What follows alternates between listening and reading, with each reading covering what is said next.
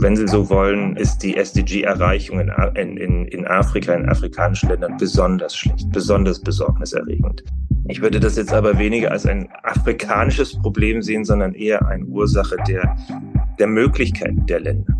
We have a scenario where the pricing of debt to Africa, debt to Zambia um, is a major concern.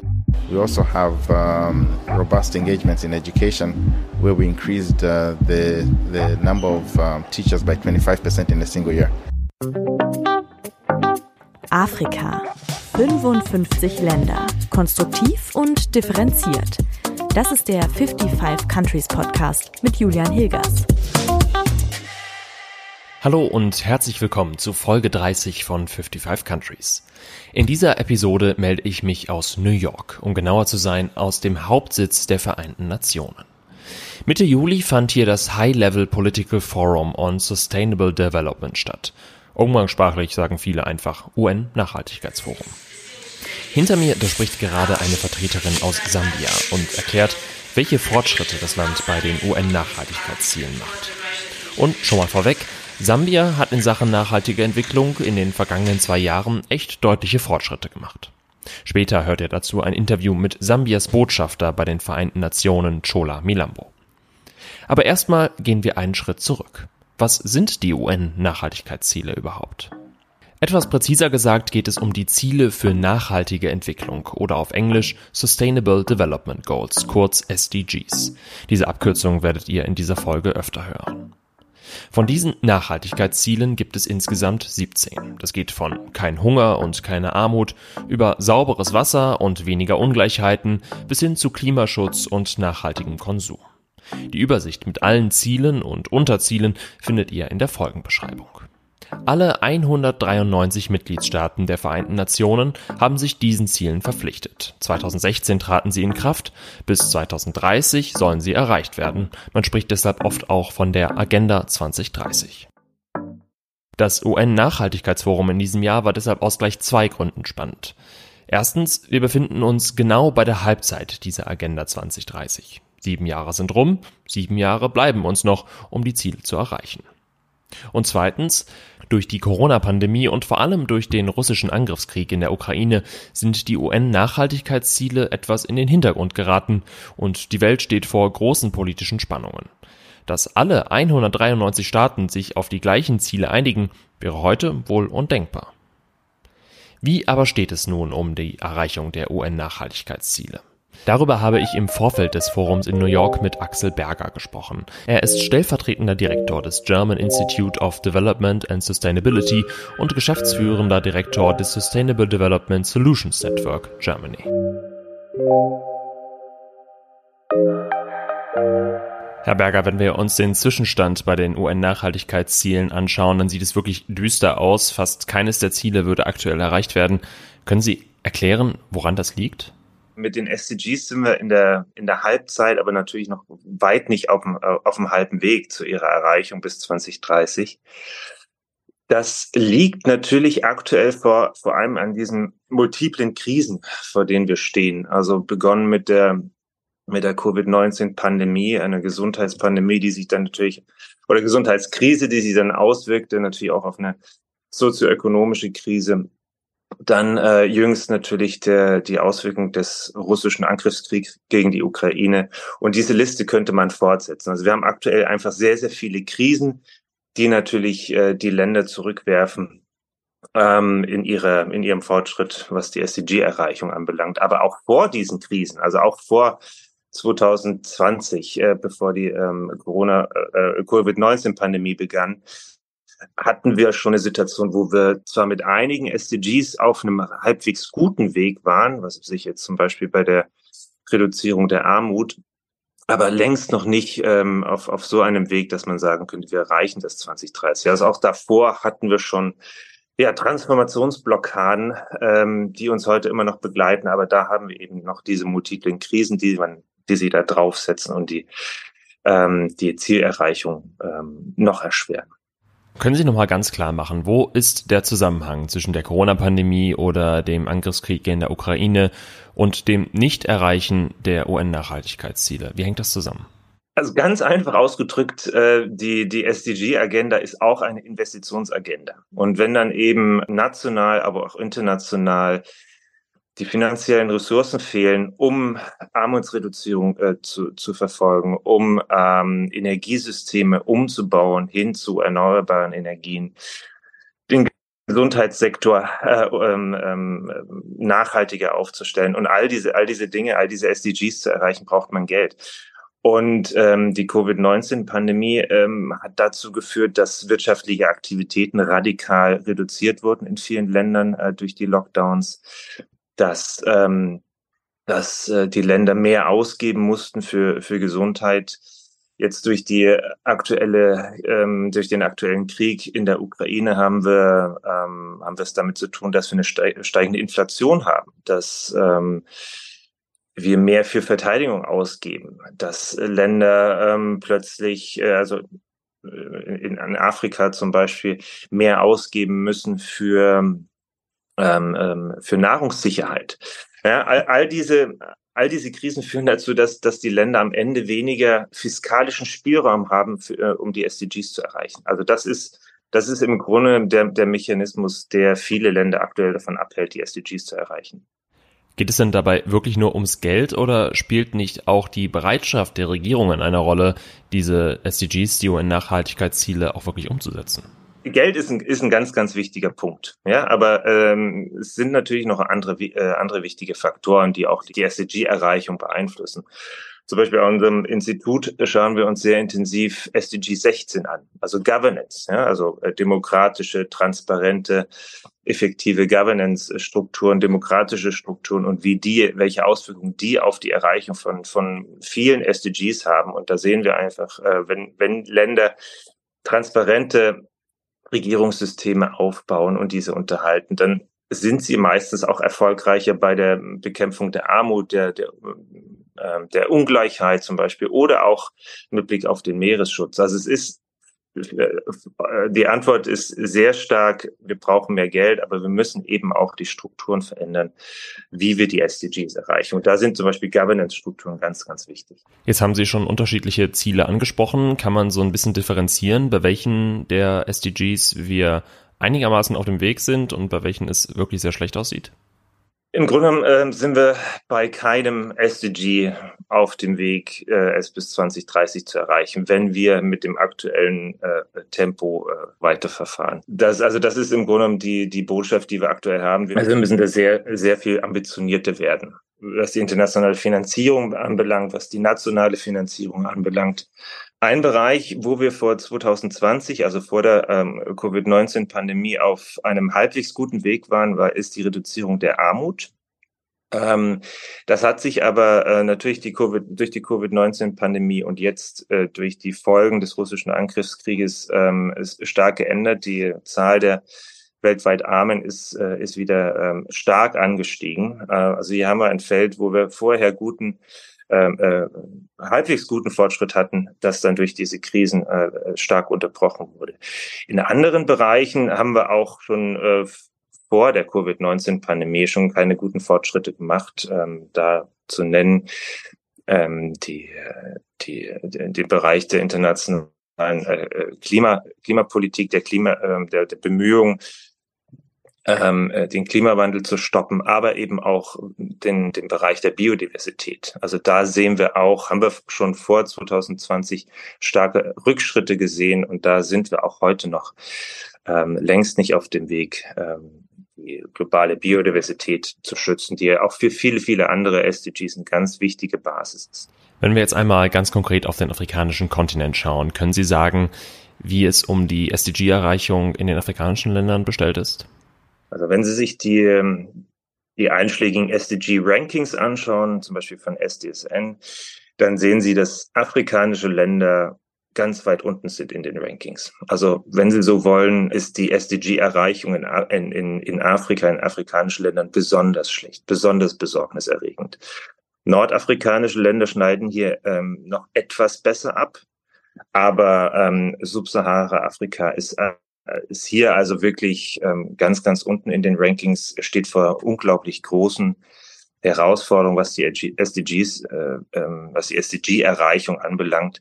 Ich würde das jetzt aber weniger als ein afrikanisches Problem sehen, sondern eher ein, ein, ein, äh, eine, eine Ursache der der Möglichkeiten der Länder. Also wir sprechen hier von niedrig bis niedrigsteinkommensländern, die natürlich die fiskalischen Möglichkeiten ähm, oftmals nicht haben, ähm, in die SDGs zu investieren, in Gesundheit zu investieren, in Armutsreduzierung, in Gesundheit, äh, Entschuldigung, in, in Bildung. Und ähm, da äh, und, und diese Situation ist natürlich durch die Covid-19-Pandemie, durch den russischen Angriffskrieg nochmal ver verschlimmert worden äh, im, äh, auf dem afrikanischen Kontinent. Wissen Sie denn aber von Ländern, die vielleicht trotzdem einigermaßen gut vorankommen bei der Erreichung der Ziele oder auf der anderen Seite vielleicht Länder, die diese Ziele mehr oder weniger ignorieren? Äh, Länder zum Beispiel, ähm, wo die Regierung, aber auch die Gesellschaften sich stark dafür einsetzen, die SDGs lokal zu, äh, zu implementieren, voranzubringen, sind Länder zum Beispiel wie äh, Ghana, Nigeria oder Senegal. Dann gibt es aber natürlich auch wieder andere Länder wie, wie, wie, wie Tschad, äh, die Zentralafrikanische Republik oder Südsudan, die also in den einschlägigen Rankings ganz unten stehen. Ähm, da äh, ist, glaube ich, auch ähm, die SDG-Erreichung nicht im Fokus. Das sind Länder, die wirklich vor, vor immensen Sicherheitsproblemen auch stehen. Fragilität, und dort ist natürlich der Fokus ähm, ähm, liegt da aktuell wo äh, ganz anders. Welchen Stellenwert haben die SDGs denn überhaupt noch? Das sind ja durchaus sehr, sehr ambitionierte Ziele, die eigentlich gerade fast unerreichbar scheinen. Wir haben äh, in unserem Gespräch bisher vor allem äh, sehr, sehr negativ über die SDGs gesprochen, insbesondere mit Blick auf die Erreichung der SDGs. Und da stehen wir vor immensen Herausforderungen. Da sind wir uns ja einig. Aber was ich eben auch beobachte, ist, dass in internationalen äh, Foren, in internationalen Verhandlungen die SDGs immer noch eine unglaublich wichtige Rolle spielen. Man kann sogar sagen, das ist so ein bisschen der, der Klebstoff, der die, der, äh, der die Verhandlung da noch zusammenhält. Also von daher, die SDGs sind noch ein unglaublich wichtiges ähm, Zielsystem, ein Referenzsystem äh, für die internationalen Diskussionen und auch in, in, in vielen Ländern. Jetzt muss man aber natürlich auch sagen, äh, für Deutschland äh, kann man das jetzt nicht behaupten. Also ich glaube, die Bekanntheit der SDGs äh, in der in der Bevölkerung ist relativ gering. Ja? Ähm, von daher kann man da auch kommunikativ noch sehr sehr viel mehr machen, insbesondere in Deutschland, ähm, insbesondere auch mit Blick auf die Verantwortung von Deutschland Deutschland ähm, für die SDG-Erreichung, nicht nur bei uns äh, äh, in Deutschland, in Europa, sondern eben auch in anderen Ländern. Da äh, wäre eine, eine stärkere Kommunikation für und mit den SDGs natürlich auch unglaublich wichtig. Das führt auch zu meiner nächsten Frage. Was muss denn jetzt passieren, damit wir der Erreichung der SDGs zumindest ein kleines Stück wieder näher kommen? Mehrere Punkte. Einmal, wir, wir müssen dieses, dieses Credo, die SDGs ist eine, ist eine Investitionsagenda ähm, ernst nehmen. Also wir diskutieren aktuell sehr intensiv und ich glaube, die Diskussionen gehen in eine, in, eine, in eine halbwegs gute Richtung, dass wir eben mehr Investitionen für nachhaltige Entwicklung brauchen. Wir haben eine Diskussion, wie, ähm, wie wir die Weltbank ähm, mit mehr Kapital ausstatten können oder wie wir die Weltbank befähigen können, mehr Kapital auf den internationalen äh, Finanzmärkten aufzunehmen, um sie dann eben äh, für globale öffentliche Güter einzusetzen, für den, ja, für den, für den Klimaschutz, für Biodiversitätsschutz.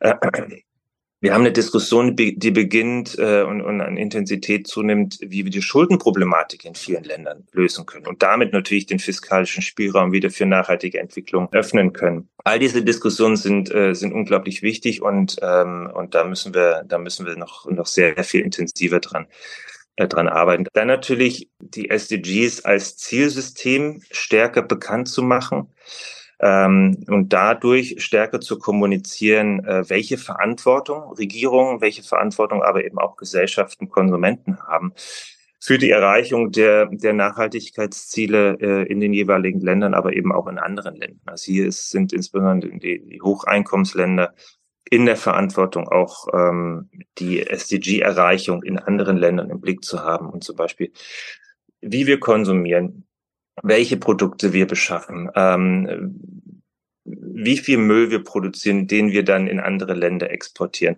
All diese Fragen sind, sind hochkomplex, aber ich glaube mal, die SDGs sind, sind auch äh, eine sehr, sehr gute äh, Kommunikationsplattform, um diese Komplexität ähm, äh, ähm, verständlicher zu machen und dann eben auch die Zusammenhänge zwischen den SDGs ähm, besser, besser verständlich äh, zu machen. Also die Halbzeit jetzt gerade ähm, äh, auf dem Weg hoffentlich zu einer SDG-Erreichung 2030 ist, glaube ich, eine gute Gelegenheit, um die, all diese, diese Aktivitäten nochmal zu verstärken. So viel von Axel Berger. Zum Ende wurde ein, wie ich finde, sehr wichtiger Aspekt deutlich. Wenn wir in den reichen Ländern nicht nachhaltig wirtschaften und konsumieren, dann hat das auch massive negative Auswirkungen auf zum Beispiel Staaten in Afrika, was faire Löhne angeht oder auch den Umweltschutz vor Ort. Ein Land, das mir während des Nachhaltigkeitsforums in New York besonders aufgefallen ist, ist Sambia. Denn dort bewegen sich einige Dinge in eine positive Richtung, seitdem Hakainde Hichilema nach fünf erfolglosen Versuchen im August 2021 zu Sambias Präsident gewählt wurde. Zum Beispiel ist mir aufgefallen, dass Sambia auch kritische Redebeiträge aus der Zivilbevölkerung zuließ. Im Ranking der Pressefreiheit von Reporter ohne Grenzen liegt Sambia zwar noch immer auf Rang 87, hat seit 2021 aber immerhin 28 Plätze zugelegt.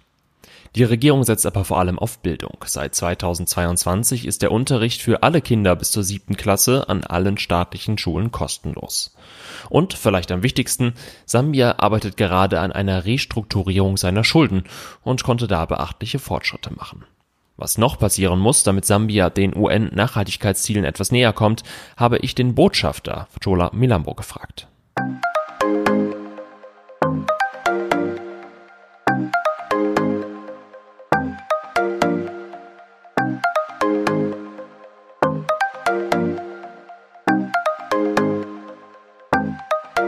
So, Mr. Ambassador, first of all, thank you for your time. Can you give me a brief idea how Zambia is progressing with the SDGs so far, for more your, in your personal opinion? The progress in Zambia on the SDGs is rather mixed. Uh, it's not as um, uh, it's not running according to the way we would have loved to, uh, but it reflects the various shocks that uh, Zambia and many other African countries are facing. If you look at the SDG report, uh, this, the Secretary General points out that um, we're only at 12% in terms of as a, as a world. The world is at 12% on track for the SDGs, which is a very, very serious matter. It reflects uh, the impact of COVID 19. It reflects the fact that we, the country uh, countries continue to face uh, um, uh, challenges in terms of peace and security. Uh, so, this peace and security shocks, more recently, of course, Ukraine crisis, all these things are coming together to impact uh, the world. Climate change is affecting Zambia in particular. Uh, we're very vulnerable as a vulnerable country. And so all these things come together to impact the performance of uh, Zambia on the SDGs. Um, nonetheless, the government is keen to try and uh, make uh, impactful in- interventions. We also have um, robust engagements in education where we increased uh, the, the number of um, teachers by 25% in a single year and we continue to look to increase the number of uh, workers there, as well as in the area of healthcare. As we know, the capital, uh, human capital development is a key part of attaining the SDGs. In short, there are challenges in getting the SDGs on track. Financing is an issue, uh, but the government is trying to make efforts here and there. Can you be a little bit more specific on the challenge of financing the SDGs? So, um, I think one of them is probably loans and debts. I think Zambia is doing some progress there now. So can you specify a little bit more how challenging it is to, to get the money? We have a scenario where the pricing of debt to Africa, debt to Zambia, um, is a major concern in terms of the pricing. You know, it's overpriced. There's a um, risk premium placed on loans that are given to African countries um, because, uh, for, I mean, for one reason or another, it's unclear. Um, there's also the fundamental issue of domestic resource mobilization. I mean, that's the heart of it. Countries must be able to raise enough resources for the, from their own resources to, domest- to finance their domestic projects. Um, the issues around um, the collection of tax. There's also the component of uh, debt service on the expenditure side, which weighs heavy on uh, many countries. We, as, as African countries, there's need to enhance uh, tax cooperation on the international stage. Uh, the UN here, the discussions around how we can enhance uh, our tax cooperation with the developing countries. There's the component of illicit financial flows which needs to be really addressed. As you know, Africa loses more than 50 billion a year in illicit financial flows. All those loopholes need to be closed so that we can have capacity to develop our own uh, projects um, and uh, have our own expenditures that support our development. What about the private sector? Everyone here tells me that the private sector is so important to, to achieve the SDGs. How is Zambia attracting the private sector? You cannot uh, develop a country without the private sector. You cannot raise revenue without the private sector. I mean, the tax incidence really sits on the private sector. The private sector, um, firstly, in terms of raising domestic uh, uh, finances, is key. You need robust growth in the private sector to raise revenues. It's just a fundamental aspect of uh, macroeconomics. Also, you need the private sector to provide solutions, and this is what we're talking about.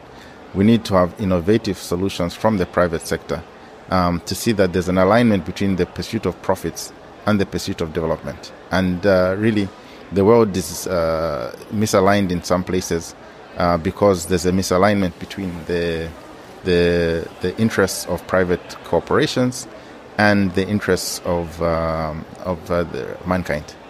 And that's that's one of the challenges that we have when we talk about this need to reform the international financial system. Uh, we want to make sure that uh, uh, trade and commerce every day actually helps to uplift livelihoods, does not leave anybody behind, does not, does not contribute to income inequality.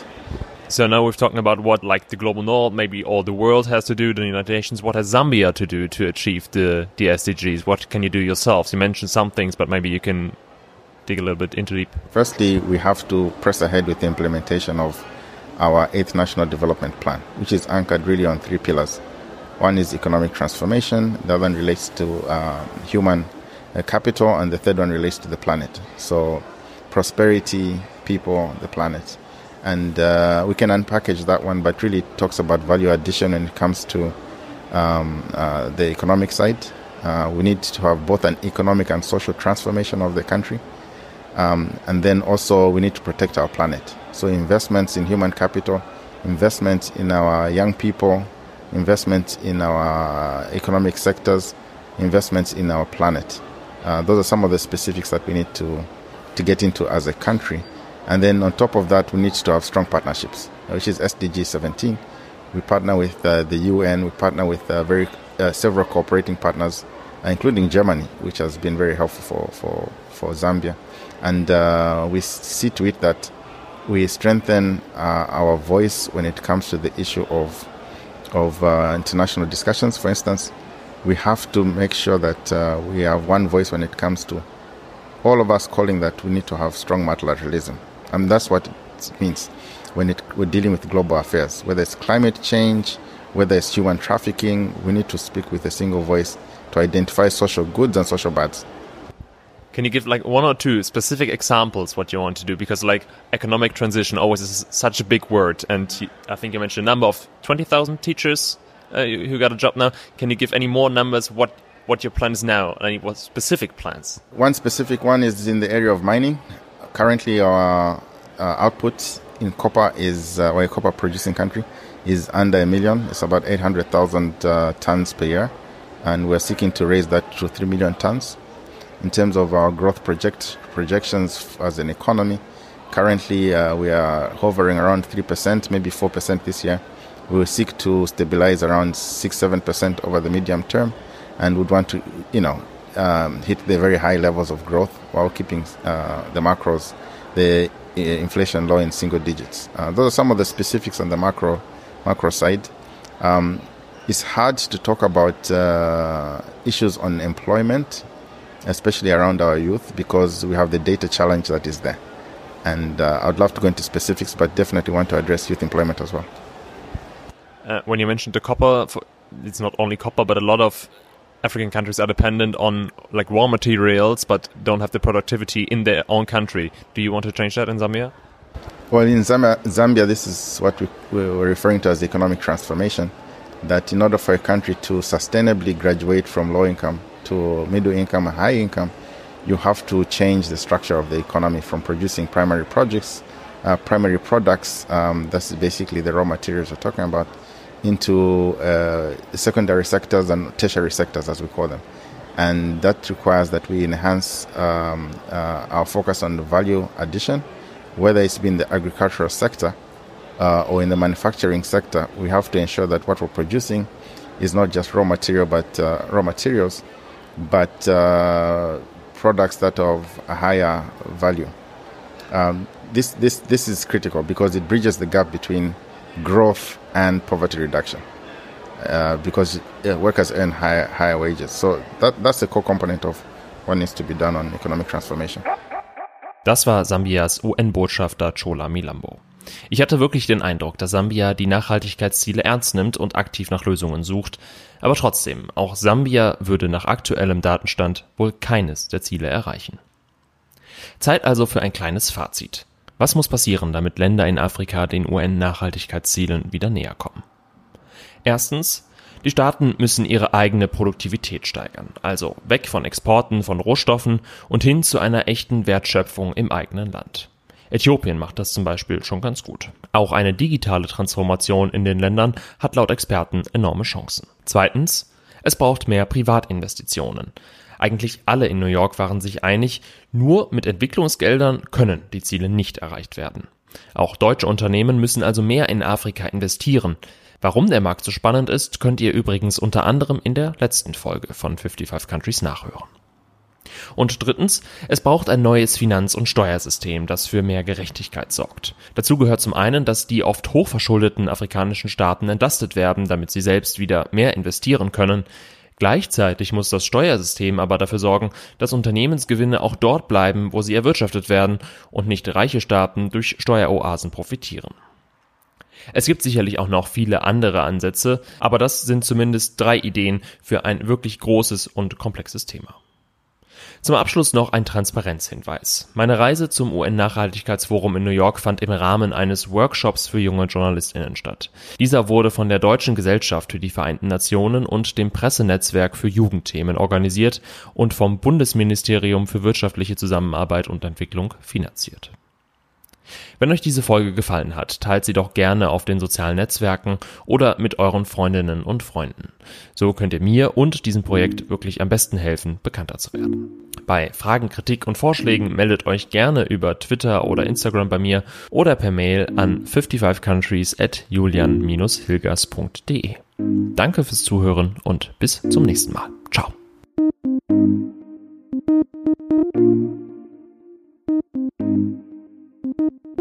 thank